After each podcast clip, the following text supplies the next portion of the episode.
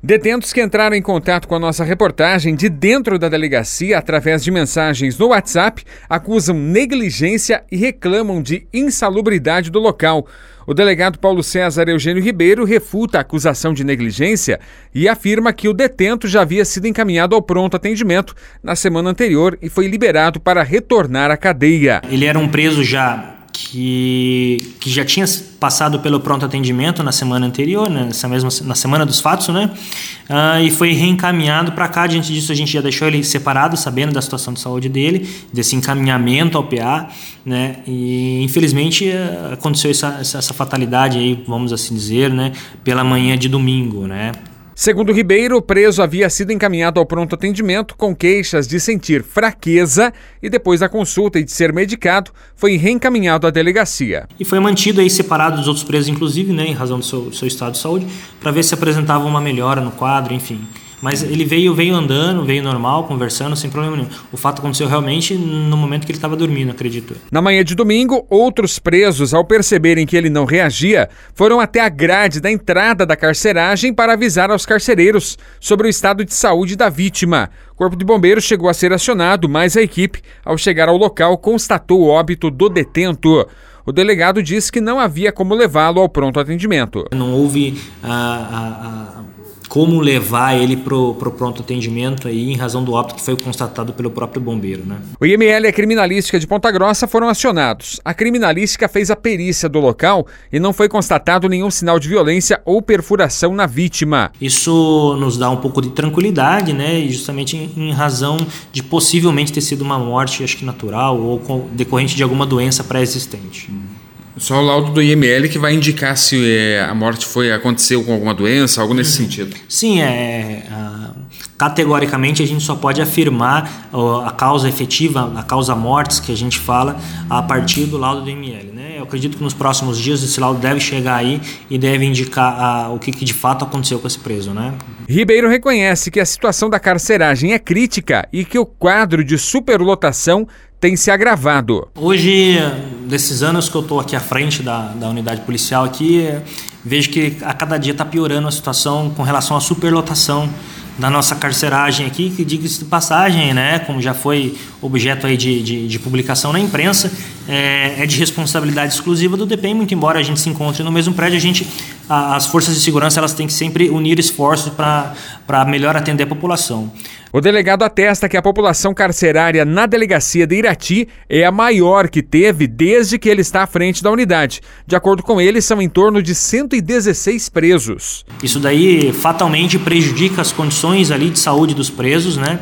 As condições eh, de salubridade, enfim ainda mais com, com calor, que com verão acaba aflorando maiores doenças, enfim.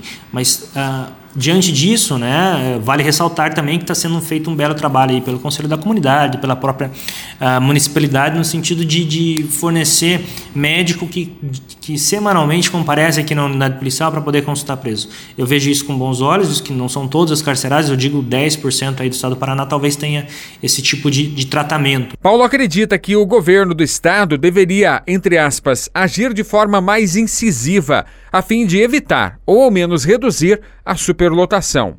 A população carcerária de Irati, que já era grande, inflou desde que a cadeia passou a receber presos da cidade de Imbituva a partir de 2016. Desde então, quem é detido em Imbituva é encaminhado para Irati ou Ponta Grossa. A carceragem da delegacia de Imbituva abrigava 47 presos, quando tinha capacidade para apenas oito. Ela foi esvaziada, interditada e posteriormente demolida. O delegado explica o processo de remanejamento. Diante da redução do quadro policial aí, isso daí em todas as forças de segurança, mas eu falo especificamente na Polícia Civil, né? Foi feito um remanejamento de servidores da delegacia de Mituva, né?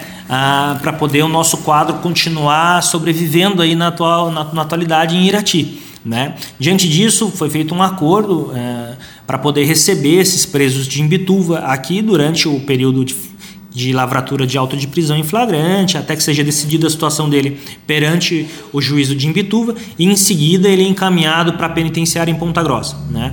Ah, ocorre que nesse período, né, que o preso às vezes fica aqui, às vezes acontece um entrave judicial ou alguma coisa é, que impeça a gente de remeter, de encaminhar esse preso para Ponta Grossa, ele acaba ficando aqui. Isso daí eh, acaba aumentando o número de presos, visto que a gente sabe que o fluxo de presos de Imbituva também é muito grande, né? Mas foi um, uma saída para poder é, não gerar o fechamento da unidade policial ou o cancelamento de alguns trabalhos que a gente realiza, né? Por decisão judicial, a responsabilidade sobre a carceragem da delegacia de Irati é do DEPEN, Departamento Penitenciário do Estado. O que há necessidade é que o DEPEN assuma efetivamente, né? Foi determinado judicialmente para que ele assuma efetivamente a carceragem aqui, a cadeia pública de Irati, mas isso ainda não ocorreu. Veja que a ausência de cumprimento de uma decisão judicial por parte do governo acaba prejudicando aí todo o nosso trabalho. Caso o DEPEN já tivesse assumido a, a, carceragem de fato aqui, com absoluta certeza aí a vazão de presos aí para outras penitenciárias seria muito mais tranquila, muito mais fácil e de repente até uh, se, essa situação seria sido evitada, né? Segundo o delegado, foram liberados ventiladores e o banho de sol para os detentos, a fim de evitar ainda mais problemas relacionados à saúde.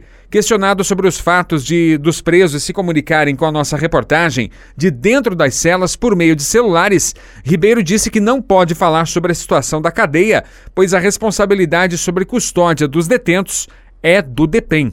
Abre aspas. A informação será repassada ao DEPEN, responsável pela cadeia. Fecha aspas, disse o delegado.